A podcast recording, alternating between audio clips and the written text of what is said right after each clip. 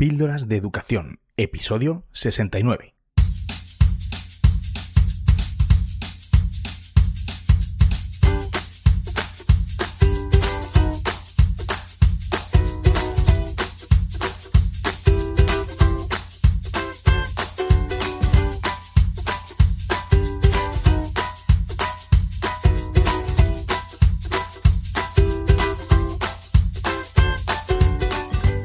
Estás escuchando Píldoras de Educación, un podcast sobre innovación y cambio educativo. Soy David Santos. Juntos podemos mejorar nuestra práctica educativa un poco cada día. ¿Me acompañas?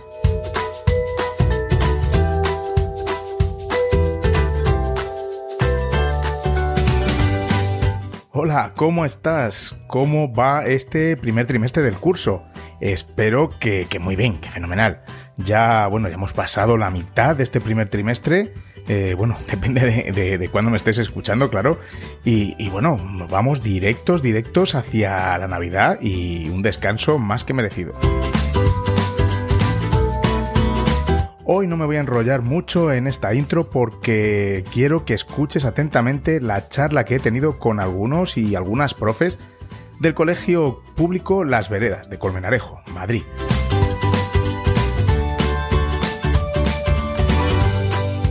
Con este episodio empiezo una serie de, episodios en los que quiero conocer y que conozcas, claro, distintos proyectos educativos de centros que están innovando, que creen que otra educación es posible y además lo hacen como grupo, como centro, que, bueno, que es lo que a mí me gusta y desde luego es como más impacto va a tener en, sus estudiantes.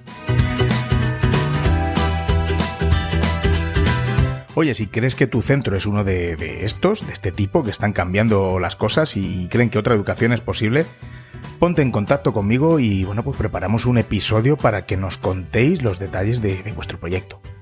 Ya sabes que me puedes encontrar en Twitter o en Instagram como arroba davidsantos-a. Y también en píldorasdeeducación.com barra contacto puedes encontrar pues más formas de contactar conmigo. Como lo han hecho ya otros tres centros que estamos pendientes de grabar. Creo que vamos a aprender mucho, mucho de todas estas experiencias. El Colegio Público Las Veredas tiene un proyecto que, bueno, que a mí particularmente me gusta mucho, me fascina. Me puse en contacto con Rafa Roselló, su director, y amigo mío, y le dije que, bueno, que tenían que ser ellos los que inauguraran esta serie en Píldoras de Educación. Eh, Rafa, mm, como sabéis, ya ha estado por aquí, por mi podcast, en un par de ocasiones hace cuatro años, ni más ni menos, en el episodio número 4, muy, muy al principio del podcast, en el que nos reunimos en mi despacho y charlamos sobre evaluación. También participó en el episodio número 45, que bueno, era el segundo de una serie que dediqué al tema de la dirección de los centros en época de pandemia. Y además no es la última vez que ha estado Las Veredas, el Colegio Las Veredas, presente en Píldoras de Educación. Hace poquito, en el episodio 64, ya terminando el curso pasado, a finales de junio, vino por mi podcast Natalia Requena, profe entonces eh, en las veredas, para hablar del proyecto de podcast que se llevó un premio nacional de podcasting escolar. Cuando llamé a Rafa para hacer este episodio, solo me puso una condición, que fuera allí, presencialmente, a bueno, hacer la entrevista. Eh, bueno, entrevista. No me gusta decir entrevista porque yo no soy ningún, ningún periodista, pero bueno, la charla que, que tuvimos. Y bueno, pues la verdad es que me ha encantado la experiencia. El preparar mis mochilas con mis cacharros por la mañana y llegar allí, saludar a las profes y a los profes, las conversaciones de antes de grabar y, y de después también. Vamos, no es para nada comparable cuando se hace online. El recibimiento fue fantástico. Me sentí muy a gusto desde el minuto uno. Y bueno, desde aquí os mando un abrazo muy fuerte a los que participasteis en la conversación. Rafa, Quique, Natalia, Vicky, Tomás y Carolina. Por supuesto, un saludo también a todos los demás profes que forman parte de ese gran claustro, ese claustro inquieto, que, que evidentemente no podían estar todos en la grabación, pero sí que todos aportan su parte muy importante eh, en ese gran proyecto educativo. Nada más entrar al cole ya se huele la innovación. aunque ya estaba vacío de niños y niñas, mm, pero tiene algo que entras y sabes que, que ahí se está cociendo algo, algo gordo, ¿no? En las paredes, en el ambiente, se ve, se nota. Pero bueno, mejor que te lo cuenten todos ellos en esta fantástica charla que tuve en las instalaciones del Colegio Público Las Veredas. Empezamos.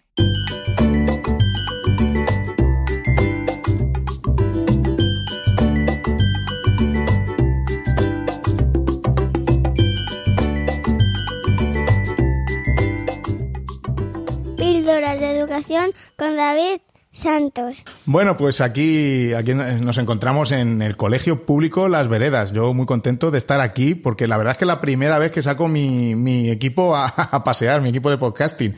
Y estoy feliz de que me hayan invitado aquí a, a su cole, un cole amigo. Y nada, oye, bienvenidos a Píldoras de Educación. Vamos a hacer una rondita de presentaciones. Mm, ¿Por qué no empezamos? Venga, Rafa, director. Pues ya, ya, lo has dicho tú, David. Eh, Rafa Roselló, director y también profesor de lengua en sexto. Fenomenal. Yo soy Quique, soy el que se ocupa de los cacharritos del cole, el TIC, eh, y, y soy profe de música desde hace unos años ya, aquí en el cole. Yo soy Victoria, jefe de estudios y también profe de lengua en quinto de primaria. Yo soy Carolina y soy profe de infantil. Yo soy Tomás y soy coordinador bilingüe y profesor en sexto de la área bilingües. Y yo soy Natalia y soy profe de lengua en primero y en segundo. Bueno, fenomenal. Pues yo, a ver, yo conozco vuestro proyecto, no a fondo, pero me lo conozco, lo conozco muy bien porque me, me gusta, me gusta mucho. Y bueno, pues eh, con este damos el pistoletazo de salida a una serie que quiero hacer sobre proyectos eh, que cambian, ¿no? Eh, que cambiamos eh, la metodología, la forma en que, en que, hacemos las cosas, pero en conjunto, ¿no? Como centro. Bueno, contadme un poco cómo, cómo es el proyecto. ¿Qué, qué es Veredas 21 se llama, verdad? Se, se llama pues... Veredas 21 y es un proyecto, como tú dices, de transformación de nuestra forma de enseñar con tres patas, ¿no? Tiene tres pilares, tres patas uno es la, las metodologías activas, la digitalización y la creación de espacios de aprendizaje que ayuden a, a afianzar esos aprendizajes. Bueno. Es, a grosso modo, buscando sobre todo un desarrollo ya no solo de contenidos, que eso lo hacemos todos, sino un desarrollo competencial. Fenomenal. Y esto, por ejemplo, voy a preguntar ahora por infantil. Eh, yo sé que, que, bueno, mm, yo sé, bueno, yo, yo, sabéis que yo era de infantil y, siempre sé que infantil va como un paso adelante desde hace muchos años, ¿no? Que siempre nos hemos preocupado por, por, esta forma de trabajar como, con los niños. ¿Qué ha cambiado en infantil o qué, cómo, cómo, lo hacéis en infantil ahora, ahora, hoy en día? Bueno, pues en infantil hacemos proyectos y trabajamos también por rincones. Son metodologías compatibles. Eh, los rincones a veces llevan actividades del proyecto y otras veces pues trabajamos otras cosas pero son rincones eh, en el, los que todos los niños van a la vez, o sea, no es el rincón que hago después de hacer una ficha, es el rincón, o sea, son los rincones en los que se proponen actividades que previamente se han preparado en la asamblea y, bueno, pues un poquito así, pasan por todos los rincones, son al final espacios de aprendizaje, ¿no? Ahora, y, y así hacemos. Pues fenomenal. Entonces, quería preguntaros, no sé quién me quiere contestar, sobre qué enfoques eh, metodológicos eh, usáis en, en, las aulas. Pues en, en, yo que estoy en primero y en segundo utilizamos una metodología muy, par, muy parecida a la de infantil. Y trabajamos por rincones, trabajamos por proyectos y Eso trabajamos es. y manipulativo. Entonces, eh, con esos tres pilares es como lo hacemos todo. Fenomenal. Tenemos cuatro sesiones de rincones y, y lo mismo pasan por todos los rincones y luego tenemos otras sesiones del gran grupo. Y contadme un poco eh, sobre libros de texto. ¿Qué, ¿Cuál es vuestro pensamiento en cuanto a, libros de texto? Sí, yo que, llevo dos años de coordinador bilingüe, pues he tardado dos años en quitarlos todos. Eso resume un poco la filosofía, vamos, no solo mi manera de pensar, sino lo que compartimos también gran parte del profesorado. Mm, lastran mucho porque no deja de ser un texto que, pues que te lleva por un camino más o menos, pero bueno, más estrecho que ancho y no, y sobre todo, pues bueno, eh, te obliga un poco a seguir al ritmo que te marca, los contenidos que te marca y, y con el tipo de actividades y, de, la metodología que te marca, o sea, no, no te deja tampoco mucho espacio para salirte de ahí. Y ahora este año estamos ya por fin eh, trabajando en inglés sin libros. Hemos incluido un programa eh, que se llama Kitsazeta y bueno, es una plataforma de lectura que nos sirve también de apoyo al no tener libros pues para trabajar eh, distintas estructuras, gramáticas, etcétera y pues un poco pues la parte que más nos quedábamos cojos al quitar el libro. Pero después hemos ganado en una mayor variedad de actividades, de tipos de evaluación a los chicos, también de poder también coger los contenidos y, y cambiarlo de como un Lego de aquí para allá y adecuándolo a lo que estás trabajando en otras áreas, por ejemplo. Exacto. Entonces, pues bueno, este año va a ser un poco más duro, porque siempre el primer año eh, al quitar el libro, vamos, te ves un poco perdido en algunas ocasiones, pero después creo que, que va a ser provechoso para los chicos, que es lo principal, y, y, que los profes poco a poco también nos iremos sintiendo más cómodos. Totalmente. Vamos, yo siempre digo que el, el libro de texto no es que sea el mal, eh, que no sean lo, porque, o sea, es un recurso más, bueno, los hay malos, eh, también, también los hay malos, pero, pero no es que sea el mal, sino que lo que dices tú, Tomás, es que nos lleva por el camino y, y nos dice exactamente lo que tenemos que hacer. Claro. Y nosotros nos hemos puesto a analizar, no sé si habéis hecho vosotros, nos, nos pusimos a analizar en mi cole, eh, lo que decía la normativa de lo que tenemos que, que dar y lo que ponía en el libro de texto. Y es que venía muchísimo más, muchísimo más. Y, y, bueno, pues vamos a darlo de la manera que nosotros darlo. Tampoco me gusta lo de dar, ¿no? Clase, sí, pero, sí. pero bueno, para entendernos, pero bueno, pues eh, vamos a hacerlo de la manera que les interesa a ellos, ¿no? Uh -huh. Y a nosotros, que para eso estamos trabajando ahí. Yo sobre, perdón, Vicky. No, no yo a, a colección de lo que dices, es justo ha sido eso, ha sido un proceso que hicimos poco a poco y a partir de, hace muchos años empezamos con lengua y fue a raíz de eso, de coger la normativa y decir qué es lo que tenemos que dar, cómo lo queremos dar y a raíz de eso empezar a quitar los libros. No ha sido de, de repente, inglés ha sido lo último que se ha quitado, empezamos con lengua y siempre un año por detrás. Es decir, cuando decidimos quitar un libro es porque el año anterior ya habíamos estado trabajando en eso, en ver todo lo que teníamos que dar, crear nuestro propio contenido y alojarlo en diferentes plataformas o en en páginas web en libros creados por los propios profes y demás, y a raíz de eso poder trabajar los contenidos. Y nos dimos cuenta lo mismo, que estábamos dando mucho más y que eso nos quitaba muchísimo más tiempo de poder hacer o enseñar otras cosas que era mucho más enriquecedora para los peques. Entonces al final dices, vamos a dar lo que tenemos que dar, lo vamos a unir con, desde todos los ámbitos que podemos, que es lo que nos permite, como decía Tomás, si no hay un libro no voy por el mismo camino y a lo mejor lo puedo dar desde diferentes puntos de vista o desde diferentes áreas, y al final es mucho más enriquecedor para ellos. Claro, es que, es que lo que estabas contando, me, me estoy, a, a, mí en la mente me viene un profesor con una pala un, y, y, metiendo los contenidos ahí porque, que, porque no nos da tiempo, sí, me parece, vamos. Yo, yo, creo también que tampoco hay que demonizar nada, como tú No, no, no, no, no. Cada centro tiene que adaptar su filosofía a su realidad y, y ya está, ¿no? Eso, eso, eso es así. Nosotros hemos podido hacer todo esto porque todos pensamos igual, todos pensamos de esta manera. Estamos empujando todos en la misma dirección, porque nuestro planteamiento es, además, eh, si queremos un enfoque competencial, qué difícil es hacerlo con un libro de texto que te está encorsetando, ¿no? Entonces, eh, no te permite dar ese, ese enfoque competencial a, a, la educación. Entonces, pues yo, nosotros pensamos siempre es nuestro lema, ¿no? Educación del siglo XXI para niños del siglo XXI. Claro. Y, y, y, trabajar de esta manera nos lo facilita.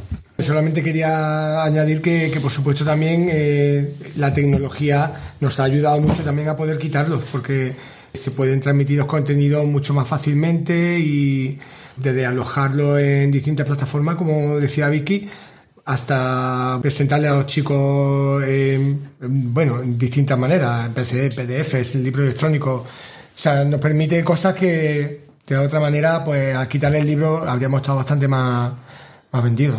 Hay más recursos. Sí, sí que yo decía también que permite eh, que sea más inclusivo para los niños de necesidades. Claro. El no tener libro te limita mucho menos y, y para ellos les puedes incluir en actividades que ellos realmente se ven que están haciendo lo mismo que el resto. Y, el, y el, el, eh, como decís, el, el aprendizaje basado en proyectos eh, es mucho más inclusivo, totalmente. Totalmente. totalmente. Y bueno, Rafa. Perdón, ah. inclusivo y lo que, lo que promovemos así es que los niños sean capaces de crear contenidos, que yo creo que es lo más enriquecedor. Los niños crean contenidos y además los evalúan. Y, eso con un libro de texto es muy complicado. Eso es. Y tú, bueno, Rafa, antes has dicho que, que bueno, que, a mí me parece fundamental el que cada centro, eh, yo siempre estoy diciendo que no hay recetas en educación, porque vuestro proyecto me parece una pasada, pero no tiene nada que ver con el mío, con el de mi centro o con el de otros centros que he visto que también me encantan. Y, y, y, claro, es que no hay una receta, porque es que tenemos que tener en cuenta nuestros alumnos, nuestras familias, los profes que estamos en el cole, y estabas hablando de, de, todos a una, que es lo que me gusta, y os quería preguntar mmm, qué tal ha ido la, la pues eso, el, el, desde la implantación del proyecto hasta ahora, pues mmm, para enganchar a, a, a, todos, bueno, a todos, a los que se han podido, ¿no? A los compañeros que, que han ido pasando, ¿no? Por el cole. Bueno, yo, yo creo, eh, creo que hay una. Creo que al principio, si eh, miramos para atrás, yo creo que la, prim, la, primera parte, yo creo que consistía en todos, digamos, hacer un diagnóstico ¿no? de, de, de, dónde, de qué punto estábamos. Yo recuerdo que por aquel entonces era tutor y nos dábamos cuenta, era como que, que veía, había algo, y tampoco les sabíamos seguramente poner nombre al principio, pero detectábamos que había pues, eh, un poco de hastío en las clases, algo de desmotivación y, y, y pero, pero, a veces pasan estas cosas en la vida, ¿no? Que uno ve un problema, pero hasta que no le pone nombre no es capaz de empezar a, a resolver ese problema. Y, y, al principio pues, pues, tuvimos una fase ahí de debate, de, de, de, de hablar de, por, por áreas, por niveles, diferentes maneras, y un poco empezar a, a, ver lo que por otro lado era obvio, ¿no? Que, que, que teníamos que, que teníamos que replantearnos prácticamente todo, desde los cimientos, desde el libro de texto hasta la manera de dar clase, hasta la clase magistral, etcétera, etcétera, etcétera. Y una vez que hicimos un poco ese proceso, también el tema de los deberes, que se sacó a debate hace unos años en el colegio, eh, y una vez que creímos identificar los problemas, pensamos en, en, ponerle, en ponerle solución a esos problemas. Y pues hay pues, eh, en muchos aspectos, aspecto de deberes, aspecto de libros de texto, la manera de dar clase. Siempre se dice que uno enseña como le han enseñado, ¿no? Uh -huh. es, es, es, muy difícil enseñar de otra manera de la que a ti te hayan, te hayan enseñado, pero bueno, pues ahí estaba el, ahí estaba el asunto, yo creo. Y bueno, pues tampoco, tampoco es que uno ya se pone la medalla de que ya he cambiado, ¿no? Yo creo que es un cambio constante porque los chavales cambian constantemente, no son igual ahora que hace cinco años, ni serán igual dentro de cinco años. Entonces, dentro de eso, ir, ir adaptándose, tener la mente abierta, eh, no dar nada por, eh, por bueno, ni por malo tampoco, y, y ser autocríticos y también, eh, esta mañana lo hablábamos, a veces somos demasiado también autocríticos, o sea que tan, tan malo es yo creo que ser muy complaciente como ser autocríticos.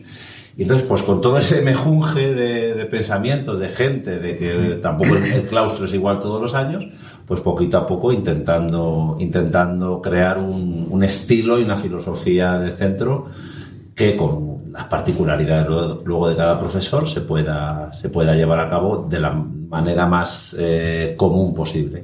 Yo a mí me parece, bueno, has dicho ahí muchas cosas clave, me parece a mí, y primero, que, el proyecto educativo tiene que ser algo eh, vivo, ¿no? Y cambiante, porque es que mm, está claro, está claro. Aquí, si, si vamos a atender a las necesidades de, de, de nuestros alumnos, de la población, de, del entorno, pues eso tiene que ser necesariamente cambiante. Pues yo es que además creo que, que se han dado dos, dos circunstancias muy bonitas en el cole, que la gente en sí era...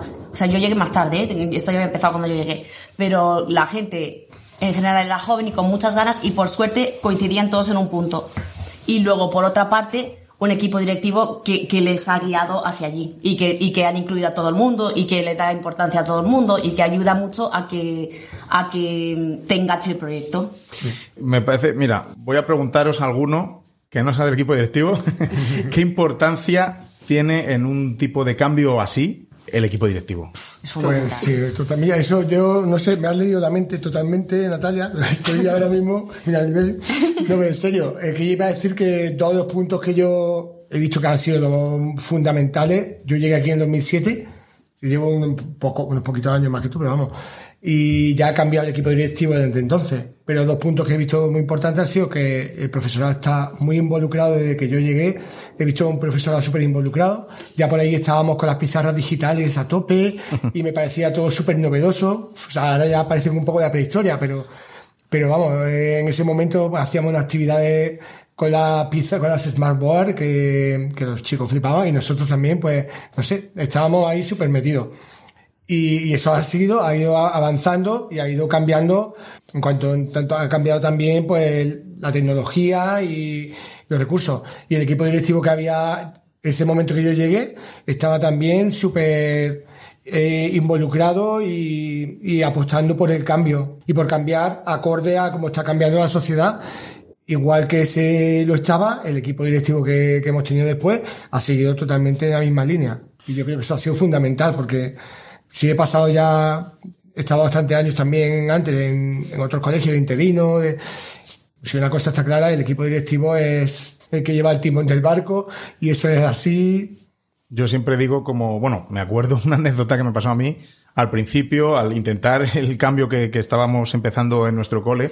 Yo decía que me desesperaba porque claro, hay, hay profes que no sé qué, qué difícil es esto del cambio, porque eso, porque es difícil, estaréis conmigo, pero qué difícil es del cambio. Y un profe, no, no de mi cole, sino alguien que, es que no, recuerdo, de otro cole, comentando esto, me decía, sí David, pero es más difícil ser profe que quiere hacer las cosas distintas y estar en un colegio que el equipo directivo no quiere. Digo, bueno, pues sí, te lo compro, te lo compro, vale. yo, también quería añadir, eh, yo creo que el secreto del éxito también, hasta el momento, es que se hizo todo muy pausado. Eso iba a decir Muy pensado, muy estructurado, nada de todo a bloque y a volvernos locos, todo muy pausado convenciendo poco a poco, porque todos veíamos esa necesidad de cambio ayudando, ayudándonos y cada vez creando más estructuras fijas. ¿no? Cuando en un primer momento todo, todo era em, navegar sobre aguas revueltas porque había que convencer a familias, administraciones, tal. Luego hay una serie de cosas que poco a poco se van asentando y que nadie ahora cuestiona. ¿no? Y entonces ahora todo es mucho más fácil. Ahora lo que haces con el proyecto es evolucionar. Pero ponerlo en marcha, sin duda, eso es lo más complicado. Sin una plantilla que definitiva, ¿no? Que tenga talento, que tenga ganas, es imposible por mucho equipo directivo también que haya. Sí, también, también estoy de acuerdo. Es, la conjugación de, de, ambas, de ambas cuestiones y de tener gente que sabe mucho y que apuesta por, por, por ese campo, ¿no? Y uno de esos campos será la digitalización, sin duda, que todos en todos los colegios hemos andado siempre eh, un pasito atrás, ¿no? Y esa ha sido una apuesta firme de todos para ponernos un poco al día, que al día es imposible. Pero fíjate, David, lo que decía Rafa, de poquito a poco, nosotros, eh, tampoco yo conozco 20.000 realidades de otros coles, pero nosotros, por ejemplo, cuando empezamos con todo el proyecto de implantación de iPads en alumnos de quinto y sexto, que es como llevamos trabajando ya cinco o seis años, seis. seis, nosotros no, yo he visto, eso sí lo he visto en otros coles, que compran los iPads o compran los dispositivos y después eh, llega un momento de pánico de qué hacemos con todo esto, Porque es como que te abruma. Y nosotros hicimos exactamente al revés, estuvimos todo un curso en el que solamente se compraron y se, y se distribuyeron los iPads a los profesores y todo ese curso nos estuvimos formando los profesores para ver qué hacíamos con los niños y con los iPads al año siguiente. Y, me parece una, manera muy sensata y muy prudente de, implantar un proyecto de digitalización. Lo digo para otros compañeros que puedan estar escuchando. Eh, primero formarse para qué quiero un dispositivo y luego le doy el uso al dispositivo, lo compro y le, lo pongo en valor. ¿Cuántas, eh, en su día, cuántas pizarras digitales habrá durmiendo el sueño de los justos, ¿no? Eh, por ahí, por la vida, o cuántos escáneres en su día, cuando llegaron aquellos escáneres que están ahora en todos los trasteros de los, de los colegios, porque no había, no se pensó, ¿qué necesitamos en el aula? ¿Necesitamos escáneres? ¿Para qué necesitamos unos escáneres? ¿no? Estoy poniendo un ejemplo de los años 90. Y hay tantas y, tantas inversiones en tecnología. A veces a los colegios nos llegan, nos llegan dispositivos que no hemos pedido, que no sabemos para qué los queremos. Eh, y nadie se preocupa de, generar una inquietud en el profesorado, en las familias, en los alumnos, y luego eh, poner unas herramientas para, para, para, llevar esos, esos recursos. Se suele hacer más bien al revés, ¿no? Y bueno, pues eh, yo creo que yo creo que es, interesante pensarlo también de esta manera. Yo llevo unos episodios en que digo una frase que me, que me ha encantado y es primero pedagogía y luego tecnología. Vamos a ver para qué usamos y, una herramienta para, ¿no? Como estás diciendo, Quique. Es una herramienta para conseguir, venga, ¿qué queremos? Pues eh, que nuestros alumnos sean competentes en esto, que adquieran esta habilidad, que la otra, otra. Vale, ¿cómo nos pueden ayudar estos iPads en vuestro caso o esta tecnología? Y vamos, me parece el, la aproximación que, que, que tiene que, que tiene que existir. Que yo también he visto colegios, como has dicho tú, que han comprado un montón de tablets y eso, y durmiendo. Encerradas están porque no saben, no saben qué, tienen que hacer con ellas. Me parece fundamental. Hablando de, digitalización y competencia digital, ¿cómo habéis visto el tema tanto con los alumnos como con, vosotros, los profes, ¿no? ¿Cómo, ¿Cómo ha ido avanzando? Hombre, yo sé que vosotros vais un pasito más adelante que, que, que, los demás, o sea, no, no, a ver, no que los demás, pero quiero decir que ahora hay muchos que se han puesto las pilas a raíz de la pandemia pero eso a vosotros nos ha pillado de sorpresa. Bueno, algunas cosas ha, habido que adaptarlas como todo el mundo, pero vosotros ya ibais un paso más, más allá. Entonces los alumnos en creación de contenido, por ejemplo, pues, pues es una pasada, ¿no? Entonces, ¿cómo, cómo habéis visto este cambio eh, de, los alumnos en cuanto a competencia digital y bueno, y de los profes desde que empezó el proyecto hasta, hasta ahora? Eh, yo, yo recuerdo el primer año de todos, eh, que había lo que dice Rafa, una cierta reticencia de una parte de las familias que va a pasar, incluso y fantasmas sobrevolando, incluso con el tema del wifi, de si es perjudicial las ondas y estas cosas. Y, realmente el gran cambio fue del primer año al segundo, cuando, cuando se vio que, que, ese cambio, esa tecnología y ese tal, era, era algo que, redundaba en, la, calidad de la, educación de los chavales. Entonces, el primer año fue un poco más complicado, seguramente. Siempre se hacen unas reuniones con las familias antes de que, los meses antes a que los chavales empiecen con, porque hay dos maneras, tenemos dos maneras de trabajar. Una de quinto y sexto, en la cual cada chaval tiene un dispositivo que se lleva a su casa, lo carga, lo trae al colegio y luego por rincones en cada una de las aulas, desde cuarto de primaria hacia abajo hasta tres años donde hay una serie de iPads de rincones. Pero claro, el, el, que cada chaval tenga un dispositivo, eso también es natural que a algunas familias les daba miedo y que, va a pasar y mi hijo se va a distraer y esto no es lo que yo hasta ahora he vivido y tal y cual. Y pues es normal siempre un cierto miedo por parte de la familia, que es natural, que con los años pues ha ido difuminando. No, no me imagino ahora, eh, o sea, me imagino que si volviéramos a lo otro, entonces, entonces tendríamos seguramente el problema con las familias, porque yo creo que ahora todo el mundo está convencidísimo. yo, tengo, o sea, mi hija vino a este cole y ella es disléxica y estuvo un montón de años muy despistada. Y le costaba mucho centrarse, le costaba mucho y ella cuando se centró, eh, triunfó y tal fue cuando empezó en quinto de primaria con los iPads porque le ayudaba con muchas herramientas. Y luego ya cuando salió de sexto y empezó el instituto, tiene una competencia digital que, que la mayoría de los niños que van a su instituto no lo tienen. O sea, ella maneja unas herramientas que, que muchísimos niños no las manejan y, entonces los profes alucinan, no se lo pueden creer con, con, las cosas que saben. Y que no podemos ponernos una, una venda en los ojos y porque es lo que hay. O sea, está claro y yo sé que tenéis eh, que, los, que los iPads o la tecnología no es lo único que existe en el colegio, para que quede claro, porque está claro, porque habéis dicho de manipulación, eh, etcétera, que me parece fundamental también, pero es lo que, o sea, que, que, la tecnología me parece importante porque es lo que hay en el mundo exterior.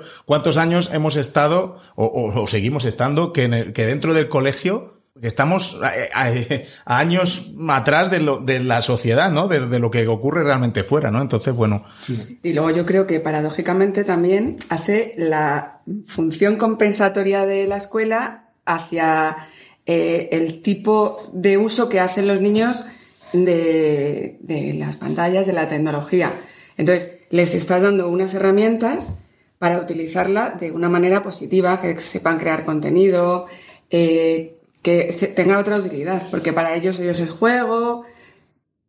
Y al final tienen que formarse y tienen que ver, es que es su mundo ahora mismo, es hacia donde vamos, ¿no? Y es que crean unas cosas, vamos, maravillosas. yo creo que la tecnología luego tiene que acompañar a la pedagogía y luego tener esa función educativa, que es lo que dice Carolina. Al final, si tú a los niños das una herramienta, pero no le enseñas a utilizarlo, no le, pero cuando desde el cole lo dotas de todo ese contenido pedagógico, de toda esa parte de educación, de cómo puede utilizarla para beneficiarse y luego ven, porque lo tienen que ver, porque si no lo ven, no, por mucho que tú le digas que va a ser maravilloso, no, lo decía Natalia, hasta que luego no salen y ven lo que son capaces de hacer y ven lo competentes que son, sin haber dejado atrás toda la parte curricular, por decirlo de alguna manera, es cuando realmente ellos se sienten bien y empiezan a hacer un buen uso. Y es cuando las familias se relajan. Yo creo que las familias es normal tener un buen cambio pero cuando han empezado a ver que el primer año, bueno, pues mira, va bien, hay motivación de los alumnos, hay mejora curricular, hay más competencias, son competentes, aprenden a vivir en sociedad de una manera y ser productivos y hacer cosas.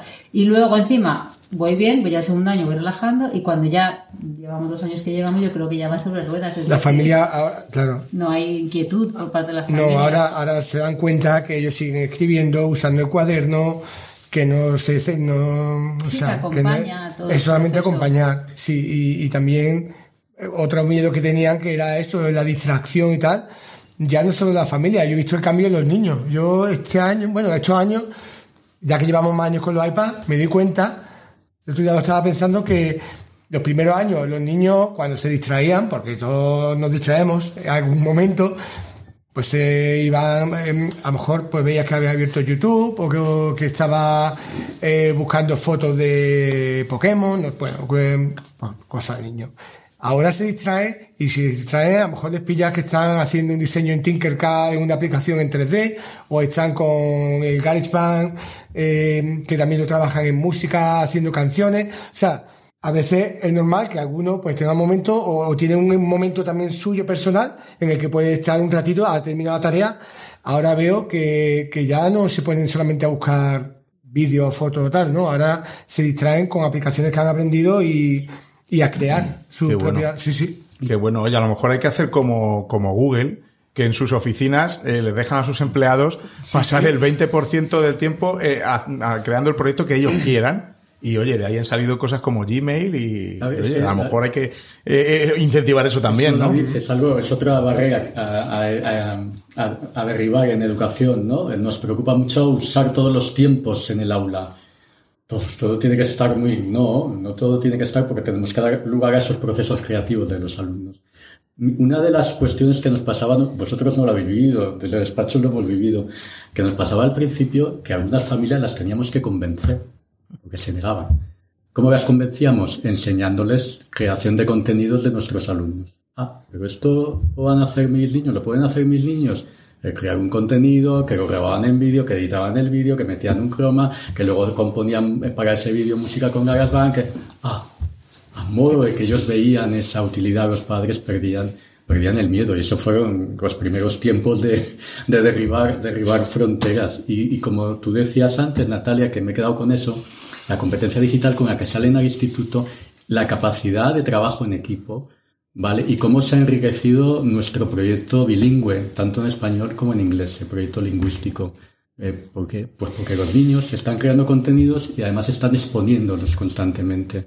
No tienen miedo a hablar en público. Y eso es algo muy importante. No, eso me parece fundamental también. Y una pregunta que se me ocurre ahora con lo que dijo antes Natalia de su hija y lo que estás contando tú ahora eh, ¿Cómo eh, tenéis algún seguimiento de lo eh, o, conocéis cómo qué tal le, os va les va a vuestros alumnos cuando están en el instituto? Porque muchas veces a mí me han dicho que esto es como bueno que es que es muy bonito que la carta a los Reyes Magos, pero luego tienen eh, el bachillerato, no sé qué, la selectividad, no sé más selectividad ahora, bueno y entonces tienen que y, y, y están no están acostumbrados a a estudiar, entre comillas, ¿no? De esa manera. Eh, no sé si tenéis alguna información del instituto, qué tal le va a los chavales. Eh, yo, es por la parte que me toca y, os dejo. Nosotros no hemos hecho un estudio de decir eh, cómo va a mejorar el rendimiento en el instituto. Nosotros sabemos cómo salen los niños. Lo que nos transmiten las familias es lo que, lo que te decimos. Que claro. A nivel la competencia, las tres competencias que nosotros digamos, impulsamos sobre todo, están muy por encima de, de otros centros que trabajan de una manera. Y, y, eso es evidente y, es, y eso es, eso tangible. Es tangible. Eso es. totalmente. Eh, y, y, luego el nivel de, de, motivación, que no sé si hemos hablado, con el que los niños están aquí, los niños salen, salen de aquí niños motivados. Y, Yo creo que eso para un aprendizaje, vosotras eh, lo decís mucho, ¿no? No hay, no hay aprendizaje sin emoción, ¿no? Sin emoción no hay aprendizaje. Y, es verdad. Y, eso, eso, yo no tengo ningún, o sea, no conozco, pero sí que en algún momento han pasado por aquí alumnos antiguos y vienen y sí que me he quedado así con algunos comentarios de alumnos de que para nada para nada cuestiono cómo se trabaja el instituto ni mucho menos pero sí que es verdad que, algunos alumnos han dicho que ha sido un, poco como volver hacia atrás como eh, la libertad la manera de trabajar de cual eh, han vuelto a perderla. Vuelven a ser menos tecnológicos y tal y como que echan de menos eh, pues las metodologías que estaban trabajando aquí en esos dos cursos con con los iPads y demás. Pero yo creo que se llevan algo muy importante, que es eh, que yo creo que en, los colegios de primaria y de infantil hay que cuidar mucho, que es eh, la actitud hacia el aprendizaje. Sí. Total, total. Y todas las habilidades que han ganado yo creo que no caen en saco roto. Todo el trabajo cooperativo, colaborativo, las competencias digitales que han desarrollado y la capacidad de organizarse, por ejemplo, en sus estudios, etcétera. Una vez me escribió a mí una, una mamá diciéndome eso, que, eh, que sus hijas habían trabajado en un, en un colegio con metodologías activas y que lejos de luego en el instituto, que pasaron ya a, a metodologías más tradicionales, por, por, decirlo de alguna manera, bueno, más tradicionales, y, y que, que al contrario de lo que se pudiera pensar, eh, sus niñas tenían esa, esa mayor capacidad de organización para sus tareas, para el estudio, entonces eh, eso para si alguna familia está escuchando con, con miedo a, esto, porque lo hay, ¿no? Y, hablando de familias, antes me habéis contado cómo han sido receptivas con respecto a la tecnología y, y, con respecto al proyecto en sí y el, modo de, de trabajar eh, los proyectos, el, aprendizaje basado en proyectos, el no tener libros, eh, no, no se asustan también de primeras. ¿O va todo en un pack con lo que me habéis contado de la tecnología? Mucha gente va buscando eso. Quiero decir, nosotros tenemos, ese es el público que tenemos. No los que quieren proyectos, los que quieren manipulativo y los que quieren trabajar de esa manera. Pero luego, además, yo creo que es que hay que exponerse. Para que los padres se acepten, hay que contarles y hay que explicarles. si tú eres abierto a los padres y te expones y le dices, mira, no pasa nada, voy a trabajar por proyectos, pero vamos a trabajar esto y aquí está lo que tienen que estudiar y, lo, y esto es lo que vamos a trabajar y estas son las competencias. Si tú les explicas y te expones y les cuentas y que ellos te cuenten cuando tienen una inquietud o cuando... En ese momento yo creo que son las familias cuando pierden el miedo porque saben lo que estás haciendo. Yo creo que el problema de la inquietud o inseguridad de las familias es cuando no saben lo que pasa de puertas para adentro. Si tú tienes un cole con las puertas abiertas en el que los papás pueden entrar, pueden preguntar y tú hacer reuniones en las que vas a explicarles bien lo que vas a trabajar, yo creo que desaparece toda esa inquietud que tienen las familias. Total. Y cuando tú crees en lo que estás haciendo, también primero, porque lo transmites. Primero tienes que creer porque lo transmites, exacto, y luego, como dice Vicky, eh, o sea, las puertas abiertas y bueno, aquí esto es lo que se hace, aquí mira, vente, colabora. Claro, exacto, exacto. Darles esa parte de. No, está, ven, aquí está todo. Hay, otro tema, esto, si, no, si no es políticamente correcto, lo cortáis. lo que voy a decir a continuación. Dos puntos. Eh, estamos con un proyecto en cierre. A ver, yo en mi podcast digo muchas cosas que no son políticamente correctas. Pero ahí está el director para que, para que, diga. Yo no quiero que nos haga nada que él no quiera. Vale. Yo, creo que eh, de alguna manera estamos viviendo en una sociedad de la polarización donde todo se convierte en un objeto ideológico, todo, todo es todo. Eh, la elección de colegio, es, hay un componente ideológico, el estilo de educación hay un componente ideológico y todo tiene un componente ideológico. Entonces, en el momento en el que tú tomas una apuesta decidida por un tipo de eh, por un estilo educativo, por un proyecto educativo, por una filosofía de centro y de, enseñar. Eso que no tiene en sí ninguna, ningún tinte ideológico, porque no lo tiene, ni, nosotros lo hemos pretendido que lo tenga, en, según qué ámbitos, en según qué familias, o en según qué tal, estamos tan mediatizados y tan polarizados que hasta, hasta el estilo educativo se, se, puede ver con recelo desde una persona que piense que nuestro estilo educativo pertenece a una ideología concreta y, y, por lo tanto eso genera un rechazo que, como dice Vicky, luego se diluye cuando uno ve el trabajo que hay y se ve que, por supuesto, no hay, que no hay nada ni de manipulación, ni de, ni de querer orientar políticamente, ni de nada de nada. Pero como vivimos en esta sociedad que vivimos, que es así, eh, el querer eh, hacer niños libres y críticos y, y, cooperativos y que no solamente engullan contenidos, eso puede tener en según qué ámbitos un tinte ideológico. Me parece, yo lo he dicho también por aquí, por mi podcast, que, que, me, que me canso de esto de la politización de, de, las cosas, porque eh, exactamente como tú dices, aquí no hay... A mí, de verdad, a mí, estando en la dirección, me han dicho de todo.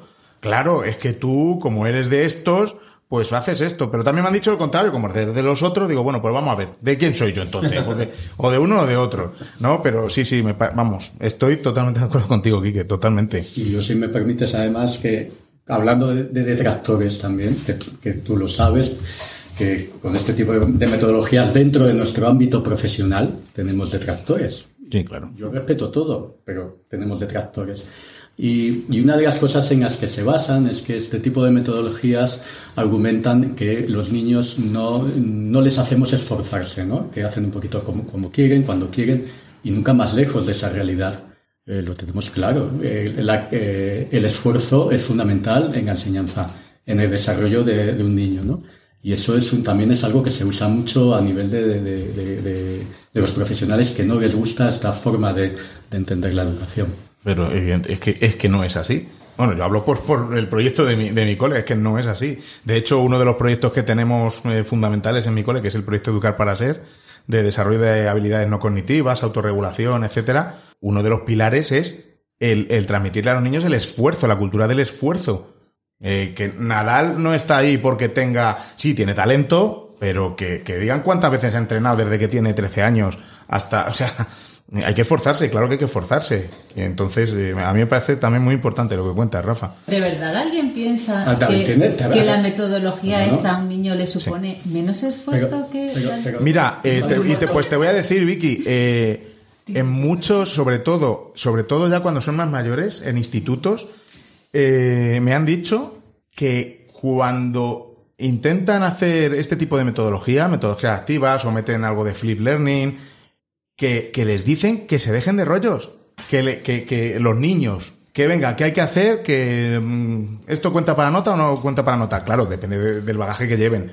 Pero que eso está pasando en institutos que intentan cambiar porque, lo, porque les supone al niño más esfuerzo cognitivo o, o, o, de cooperar porque no están acostumbrados. Entonces, claro que supone un, un esfuerzo el, el, eh, hombre, hacerlo yo solo, fenomenal, pero ya tengo que quedar de acuerdo con, con claro, mis compañeros. El tema está que, que, es mucho más fácil detectar el esfuerzo cuando estás haciendo algo que te desagrada. Claro. Como Exacto. es estar delante de un es ahí. Cuando estás bueno. haciendo algo disfrutando y haciéndolo con pasión, te puedes estar esforzando que te matas. Desde dejar las pestañas a esforzarte, pero lo estás haciendo con gusto.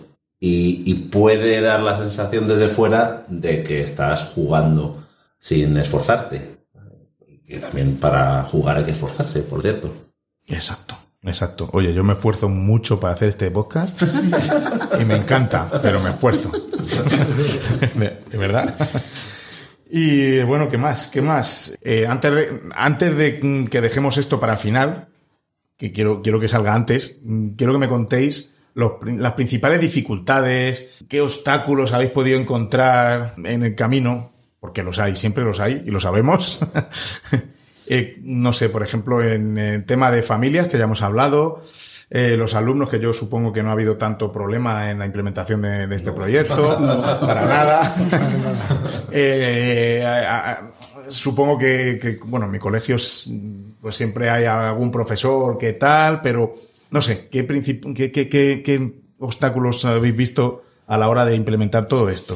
Yo, creo que hay una parte puramente técnica, logística, de que ha habido, por ejemplo, ha habido que redimensionar mucho las redes del centro, porque claro, no es lo mismo tener un router de, de, de Teleline del año 87 para, para, para tres ordenadores de impresora que eh, como tenemos ahora nosotros, por ejemplo, en, zonas del colegio en la que pueden estar simultáneamente conectados eh, 100 dispositivos eh, eh, los, los 100 chupando de, de, la red. Entonces ahí, ahí, ahí hay, que, hay, que, hacer un trabajo de redimensionar eh, redes y equipos y tecnología y con el problema de que esto es como que cuando tú crees que tienes la casa construida, pues no la tienes construida, porque primero falla y segundo, el eh, los dispositivos eh, envejecen y tienen una carencia y tienen una la famosa esta obsolescencia programada de que no están diseñados para durar eternamente. Con lo cual, cuando más o menos todo parece que funciona, pues entonces vuelta a empezar porque cambia la tecnología, cambia los routers, cambia los dispositivos, cambia todo. Entonces hay, hay, hay una serie de retos que, eso, estaremos todos ahí, del que más y el que menos, pues eh, se tiene que se tiene que lidiar día a día con, con que funcione todo lo que tenga en el centro, que sea más o menos. ¿no? Eso, eso, es, eso es una lucha diaria, digamos. luego hay, hay un tema de, también de la gente, de, de, de, que la gente también, entre comillas, se digitalice. Yo, por ejemplo, hoy he tenido que restaurar dos contraseñas a dos personas que la habían perdido. Entonces, estamos todavía en ese punto de que es muy raro que alguien pierda las llaves de su casa pero es muy fácil que alguien pierda una contraseña propia. Entonces, eh, dentro de 25 años o de 20, estos chavales que ahora tienen 8 y que ya crecen en un mundo de contraseñas y autenticaciones y usuarios y estas cosas, pues convivirán con ello con naturalidad como convivimos ahora para no perder las llaves de casa. Pero eh, todavía no estamos en ese punto a nivel social, con lo cual pues hay que, hay que, hay que avanzar. Entonces, hay, siempre hay este tipo de dificultades de de que un profesor pues no se sabe la contraseña, un alumno la ha cambiado a la, cuenta de correo y ahora no la recuerda y este tipo de cosas. Sí, y ese, ese mismo problema también lo encontramos los profesores que no solemos perder contraseña al principio porque era que no solemos, ¿eh? no que no la perdamos, pero al principio también tuvimos que adaptar gran parte de nuestra metodología a trabajar con un iPad, con unas aplicaciones y con un sentido, o sea, y ver qué hacer con ello. Y ahí, por ejemplo, pues sí que el colegio tomó una muy buena decisión que, seguimos, gracias a Dios, que son unos planes de formación todo el año en los que vienen personas aquí a contarnos cómo se trabaja, cómo hacerlo, eh, de las que estamos aprendiendo mucho. Por ejemplo, tenemos a ti también aquí para transmitir, eh, te tuvimos aquí no, no he venido todavía. No, vamos a tener, vale, vale. No he venido todavía. Te tenemos y te tendremos. y, y aparte también otra cosa que también, una vez que los profesores también nos vamos formando, pues que cada profesor vaya dando algunas de esas formaciones al resto de profesores. Hay profesores a los que se les da pues bueno, pueden hacer virguerías con GarageBand como Kike, eh, otros que lo pueden hacer con un editor de texto, bueno, con lo que sea. Y cada uno pues cuenta, habla sobre su libro. Y, y ahí pues nos enriquecemos todo mucho, porque aparte eh, lo vemos con ejemplos que se han hecho en el centro, con alumnos del centro, que podemos hacer nosotros con nuestros niños. O sea, es algo que, que le vemos la utilidad instantánea. iba, iba a preguntaros. Que otra dificultad es eh, la gente nueva que llega, ¿no? Que a veces no ha visto un colegio así en su vida, porque cuando tú estás en esta realidad, te crees que todo el mundo funciona igual y, y ves que no. Pero lo bueno que va teniendo es que como cada vez somos más los que creemos en esto, la gente que viene aquí porque quiere trabajar así, el que llega nuevo al principio se asusta, pero luego eh, lo empieza a vivir, porque esto es muy vivencial también. Y entonces empiezas a ver pues que hay niños buscando huellas de dinosaurio y tú quieres hacer la ficha de la... Mm, y el niño está empeñado en buscar un dinosaurio, en que salgas al patio porque ha encontrado una huella. Y entonces al final eh, la, hay gente que no, pero la mayoría de la gente se engancha y se, sí. Yo creo que hay gente que, que, a veces no, no quiere y entonces verte a lo mejor ya. Sí, sí, eso nos pasa en todos los coles, sobre todo en los públicos, que es lo que, lo que tenemos. Y, y me parece, lo que ha dicho Tomás, eh, porque me has quitado la pregunta, que os iba a preguntar por la formación, y, y me parece muy, bueno, tener ponentes externos, por supuesto, que, que, que nos que nos expongan su sabiduría, ¿no? sus cosas, pero a mí me gusta mucho el que entre vosotros eh, os contéis. O sea, eso me parece, vamos, fenomenal. Fenomenal. Yo creo que esa es la clave, o sea, que todo el, todos los profesores lleguen a formar parte del proyecto es la parte clave para que esto funcione. Si todo el mundo forma parte, porque yo tengo algo que puedo con, todos podemos aportar algo y todos los profesores que están pueden aportar y colaborar. Entonces, si yo me lo creo y yo me siento parte de lo que estoy viviendo, yo puedo eh, trabajar mejor, entre comillas, porque puedo rendir mejor. Entonces yo siempre, todos tenemos algo que podemos enseñar a los compañeros y lo que ha dicho Tomás, a través de cosas que vemos que funcionan, no son cosas teóricas que hemos visto y que no... No, yo hago esto con mi clase, me funciona y mira, estos son los ejemplos. Y te lo voy a contar para que si tú quieres o te interesa, tú puedas ponerlo en práctica en tu clase. Y como son ejemplos prácticos, el 80% hemos puesto en práctica cosas que hemos visto que hacen nuestros compañeros. Entonces, esa parte de compartir y de que formamos parte de un proyecto todos, aunque el que llega nuevo, pues lo que dice Carol, al principio se asusta y al principio le cuesta, pero luego es como, pero yo en este colegio hacía esto, venga, pues cuéntanoslo, ¿qué es lo que hacías en ese? Sí, tenemos que aprender de todos, entonces, ¿cómo lo hacías tú? ¿Qué hacías en otro colegio? Se, perfecto, cuéntanoslo y nosotros lo ponemos en práctica y luego cada uno lo adapta a su nivel educativo y a sus características de sus alumnos, pero yo creo que eso es lo que hace que funcione. Y yo creo que estáis en un punto precioso en el que esto es como un rodillo, ¿no? Y el que entra, pues le, absorbe, ¿no? Porque, porque bueno, lo, habréis vivido también vosotros. A los comienzos es al contrario, es como mm, casi todo pegas y problemas y, esto va a ser imposible implementarlo, pero ahora mismo esto es un rodillo, un tornado, o como quieras llamarlo, ¿no? y eso es. Y lo que decías tú de los profes nuevos, ¿no? ¿Qué hemos conseguido? Que hemos conseguido que los profes que no tienen plaza son interinos repitan y eso es muy buena, muy buena señal. que, la gente quiera venir a este colegio en comisión de servicios o en concurso de traslados, porque además hemos hecho una buena difusión del proyecto, que también me parece, David, que eso es algo muy importante. Y por último, el último obstáculo, que voy a hablar un poquito de él, que es el, obstáculo administrativo, administración. Al principio de los tiempos tuvimos mucho, muchos problemas con, con la administración, porque tuvimos que explicar bien nuestro proyecto para conseguir el apoyo Ahora tenemos el apoyo de, la administración al proyecto, pero nos costó mucho. Pero hay algunas cuestiones que son muy difíciles de solventar porque hay leyes antiguas. Hay leyes antiguas que son de un tipo de escuela que ya no existe, eh, porque cada escuela hoy en día tiene un proyecto educativo diferente. Entonces, no podemos seguir eh, viviendo con leyes del año 96 del rock, ¿no? No podemos seguir viviendo con ese tipo de leyes porque la sociedad ha evolucionado muchísimo y los colegios también, que entiendo, ¿eh? y lo digo desde el punto de vista cole, sabiendo que lo gestionamos en el día a día.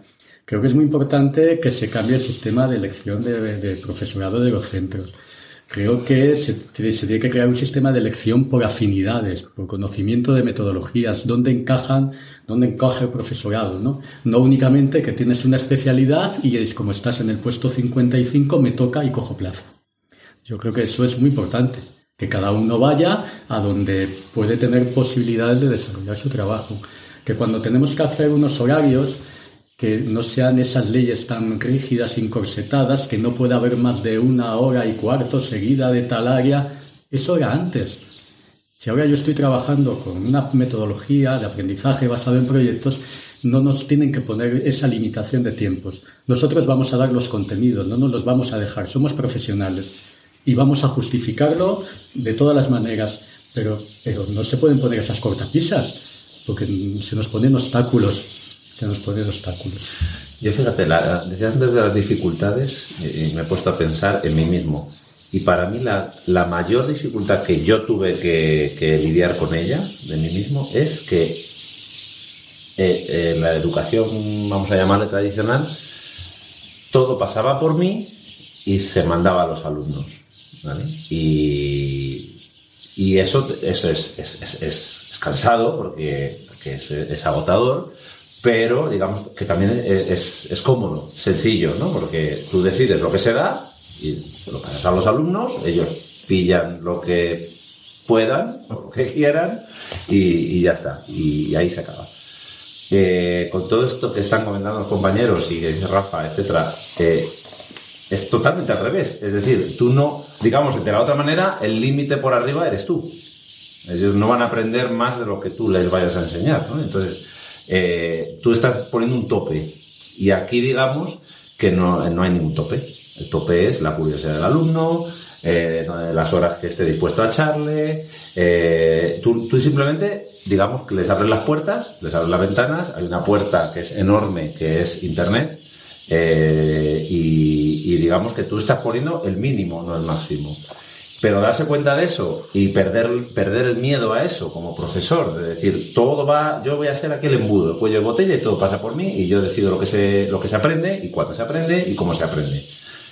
pasar de eso a, abrir, es, a mí me costó mucho, o me sigue costando mucho, porque yo soy un poquito cuadriculado y no me gusta, pero, pero ahora por circunstancias de la vida me ha tocado una asignatura que no es para nada lo que yo domino y, de repente, sin yo tener ni idea, estoy viendo que los niños aprenden.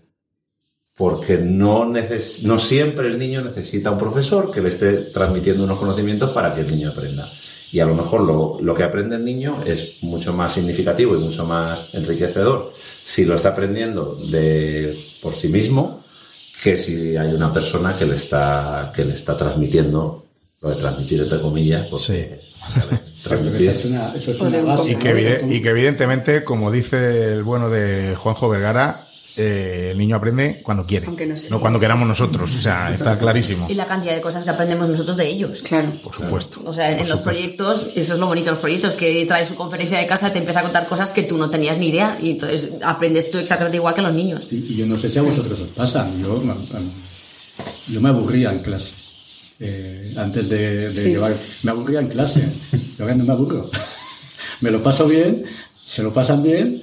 Eh, y, yo creo que, recuperas eh, la ilusión, ¿no? Yo llevo 30 años en esto y puedes estar cansado, puedes estar...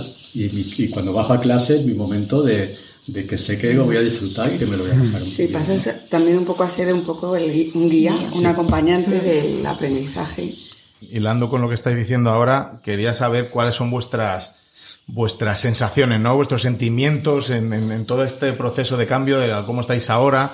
Rafa dice que, que disfruta. Yo, yo tengo que decir que con todo el lío que, que, hay en la dirección, cuando subo a la clase, ¿quién me iba a decir a mí hace años que iba a ser mi momento de, mi momento zen, el estar, el estar con los alumnos, y, es que lo es. O sea, es, no quiero que entre nadie. Y cuando abre la puerta la jefe de estudio, digo, no, no puede ser. Entonces, no sé, quería que me comentáis cada uno qué, qué, es lo que sentís, ¿no? ¿Qué sensaciones tenéis de, de, todo esto que estáis desarrollando? Bueno, yo es que yo iba buscando este cole y al final lo encontré. Y yo siempre sabía que había una forma de hacer las cosas y en el cole en el que yo estaba, pues hacía yo un poco lo que podía, pero no, no, no, no era igual. Y entonces cuando llegué aquí pues me sentí en mi sitio. Y de repente dices, es que se puede hacer y se hace. Y entonces eso es una... Vamos, que me jubilo aquí. Qué bien. No, yo también estoy mucho más contento con mi trabajo y, sobre todo con, con ver con las ganas que trabajan los chicos y con la alegría y con, pues bueno, la motivación, vamos. Eh, porque ahí ha sido uno de los cambios más grandes que he notado ha sido la motivación de los críos y, vale, salen con muchas más competencias digitales y, y formas de aprender y, y eso por un lado. Por otro lado también, a veces me, me, o sea, me siento un poco abrumado por todo, sobre todo por todo lo que podemos hacer con esto. Tanto que, que es como que nos falta tiempo. O sea, si antes te faltaba tiempo para acabar el, el libro ahí al final de curso, ahora por la cantidad de proyectos y de puertas que se te abren y de proyectos que se te ocurren y de cosas que ves que te gustaría hacer, sí, no le da tiempo a todo. Y que hay que cortarlo en algún momento los y proyectos. Hay que cortarlo, ahí va, en pesar algún momento, de tu corazón. Sí, sí, pero esa es una de las sensaciones también que tengo, que bueno, agridulce porque por un lado ya te digo, por un lado estoy disfrutando muchísimo, pero por otro lado, joder, hay tanto que hacer que, no, no, llego, no me da tiempo, pero bueno. El tiempo, el tiempo, el poco tiempo es el mal endémico de los profes. Siempre tomárselo con paciencia y con eso, y pasito a pasito. Yo también te digo una cosa, si esto me aburriera, ya verás cómo no me faltaba el tiempo, porque directamente no me apetece, o sea, no, no me preocuparía tampoco en ver cosas nuevas, en ver cómo se hace tal o cual. O sea, lo hago por, porque realmente me, me llama mucha atención y me, y me gusta y no sé y veo, pues esto con los chicos va a molar un montón. Y total, que por eso es por lo que a veces veo que me falta el tiempo. Porque me gusta, pues, ¿no? A ver, más, más sensaciones, más sentimientos de esta transformación. Pues en infantil llevamos mucho tiempo. Yo desde que llevo aquí llevo ya desde el 2008. Desde el 2008 yo creo, sí. Y los rincones ya los trabajábamos así, los proyectos nos fuimos metiendo cada vez más a fondo también y la verdad que ves a los niños y es que funciona, o sea, sabes que vienen motivados al colegio, vienen con ganas, eh, traen de todo.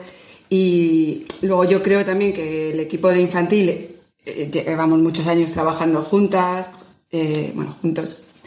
Y, y yo creo que eso también hace, compartimos mucho, compartimos mm, recursos, entonces eh, es un equipo que los profes estamos súper motivados también con el tema y hacemos muchos proyectos de infantil entero, hacemos otros que no, pero yo, a mí eso me motiva mucho también el ver que compartimos, que hablamos mucho de cómo lo llevan los niños, los observamos mucho, los escuchamos mucho. También en infantil a veces tienes algo más de tiempo para hacer estas cosas.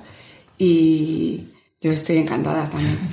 ¿Podemos decir, ¿Podemos decir que este tipo de proyectos une más al claustro? Sí, yo creo que sí. Porque tienes que compartir muchas veces más mm, cosas, más material, más recursos. Eh, y compartes muchas sensaciones. O sea, tú llegas y a un ciclo y, y estamos todas. Y os han dicho, fíjate, este niño que Mm, mira qué gracioso lo que me ha traído, qué gracioso si le ves contando esto de los castillos y... Y no sé, yo creo que eso también nos une, sí. No, la verdad que yo la verdad es que estoy muy contenta. A mí también me pasa un poco como a ti, que es verdad que cuando estamos en despachos y bajar a clases es el momento de relax, de poder trabajar con ellos pero sobre todo la motivación que ves en los niños yo creo que es lo más agradecido. Eso y para mí la integración, o sea, yo de las cosas que más he notado, yo estuve aquí, yo me fui dos años a otro cole a probar otra cosa, luego volví. Y sí que es verdad que la integración es el ver que todos los niños están trabajando, que no están la diferencia del que no puede, del que no llega, del que necesita. No, todos trabajan para lo mismo, todos investigan, están encantados, todos aportan su granito de arena para poder hacer, todos tienen un papel dentro de su equipo de trabajo, mayor, menor, en una cosa o en otra. Entonces, hace que los niños se sientan bien. Si ellos se sienten bien, están motivados, están motivados, aprenden y luego te das cuenta al final, cuando van pasando los años, y te vienen a ver, que es una de las cosas cuando decías lo del instituto, de que si teníamos referencias, y digo, la parte curricular por un lado, pero la parte emocional el que te vengan niños de hace 4 o 5 años y siguen viniendo al cole y miran y dicen, ay, vais a hacer el proyecto de no sé qué. Yo hice uno parecido y se acuerdan y vienen porque les tienen cariño y te cuentan y te cuentan lo que han hecho y cómo van y lo que les cuesta, lo que no les cuesta, lo que les va fenomenal o lo que...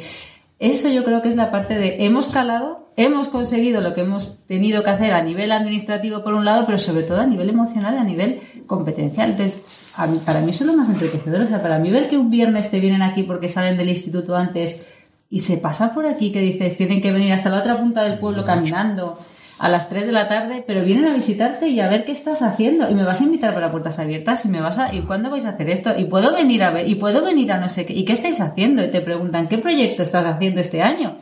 Para mí eso es lo mejor que puede pasar en un colegio, es decir, que después de los años sigan recordando con cariño todo lo que han pasado por aquí, que la vida es muy dura y que ya les tocará, pero sobre todo que salgan de aquí con una buena sensación y a nivel, además de toda la parte que decíamos administrativa, curricular, todo eso, esa parte emocional de que se sienten capaces, se sienten útiles, se sienten motivados, o sea, salen bien, se sienten bien y cuando ellos se sienten bien, tú bajas a clase y estás encantado porque está, hay un clima de clase maravilloso. ¿Y ahí dónde vamos a viajar? Pues sí, nos vamos a viajar. ¿a dónde? Y ver cosas. Vamos a ir a clima, clima de clase y clima de centro. O sea, me parece... No sé si os pasa a vosotros. Eh, yo hace poco estuve en un sitio y, hablábamos de mm, qué recuerdos tienes tú del colegio. ¿no? La mayor parte de la gente tenía anécdotas.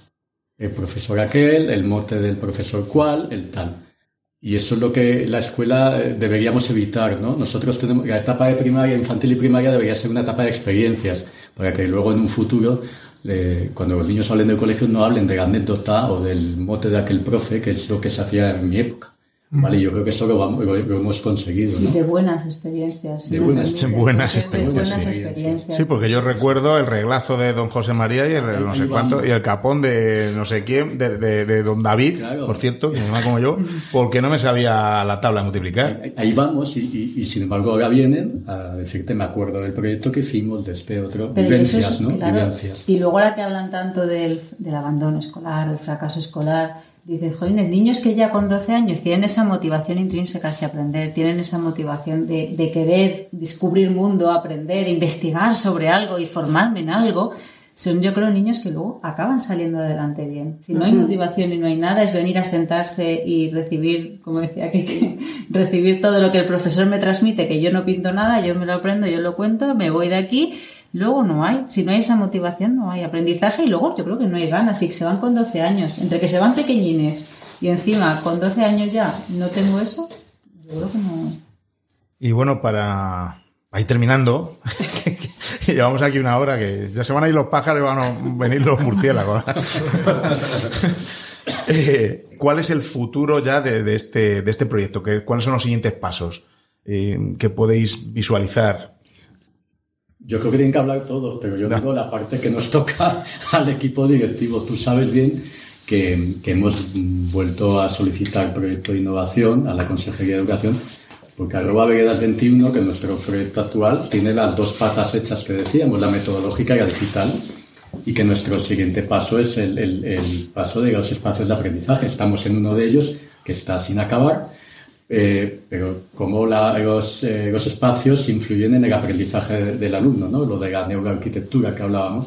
Y ese es nuestro siguiente paso, y como dice Vicky muy bien, y no nos tenemos que volver locos cada año haciendo cosas nuevas tenemos que acabar el proyecto, estabilizarlo, evolucionarlo y ya está. Y esperar eh, eh, la evolución de la sociedad para que también llegue al colegio. Yo creo que eso, eso tiene que ser así.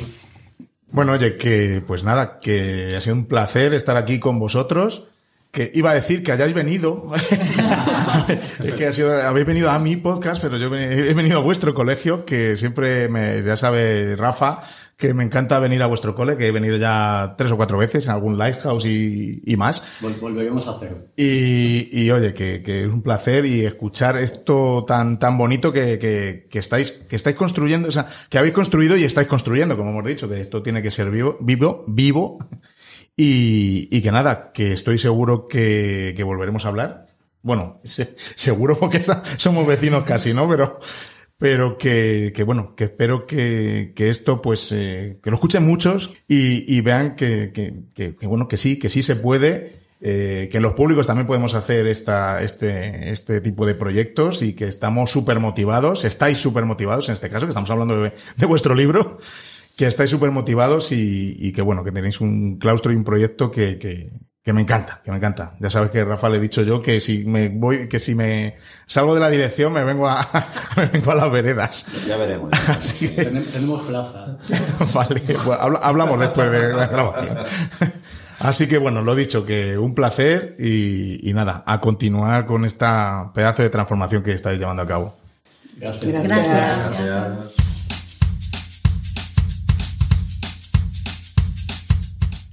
Bueno, ¿qué te ha parecido el pedazo de proyecto que tienen entre manos?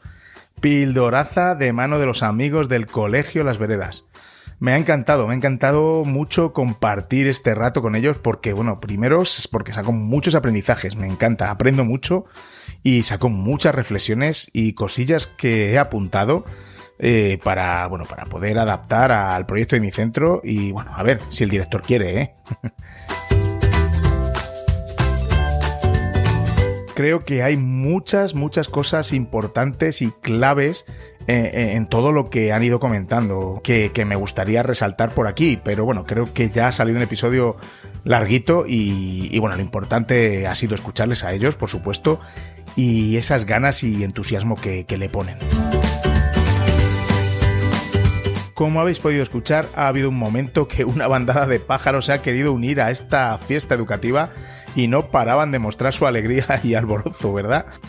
Por cierto, Quique, muchas gracias por esos micros de ambiente que creo que han hecho que los profes y las profes se sintieran mucho más cómodas y, se olvidaran de que allí había micrófonos. De nuevo, muchas gracias a los profes y las profes de las veredas y a Rafa, su director, por permitirme pasar un buenísimo rato allí en el cole, grabando, compartiendo y sobre todo, como siempre, aprendiendo. Sois unos cracks todos. Dejaré enlaces de su página web y redes sociales en las notas del episodio en píldorasdeeducación.com para que le sigas y, bueno, veas las cosillas que van compartiendo. Y a ti que me estás escuchando, espero que, hayas disfrutado y aprendido tanto como yo y que te vayas también con muchas ideitas para implementar en tu centro. Ya sabes dónde encontrarme si tienes algún comentario sobre este episodio o sobre cualquier otro tema.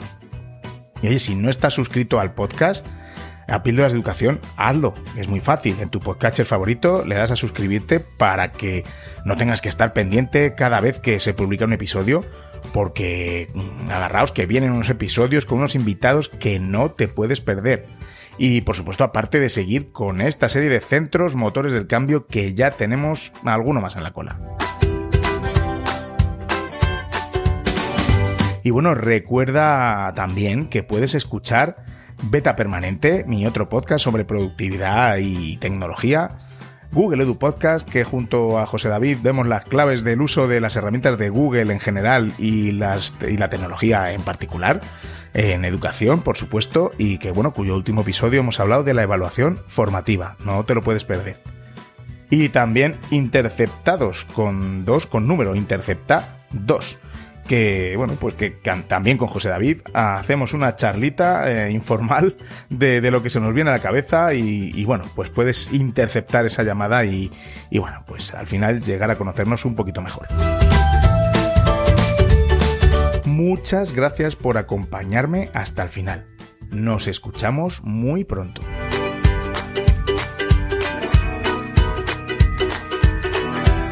Y recordad, con vuestras píldoras podemos hacer que la educación goce de la mejor salud.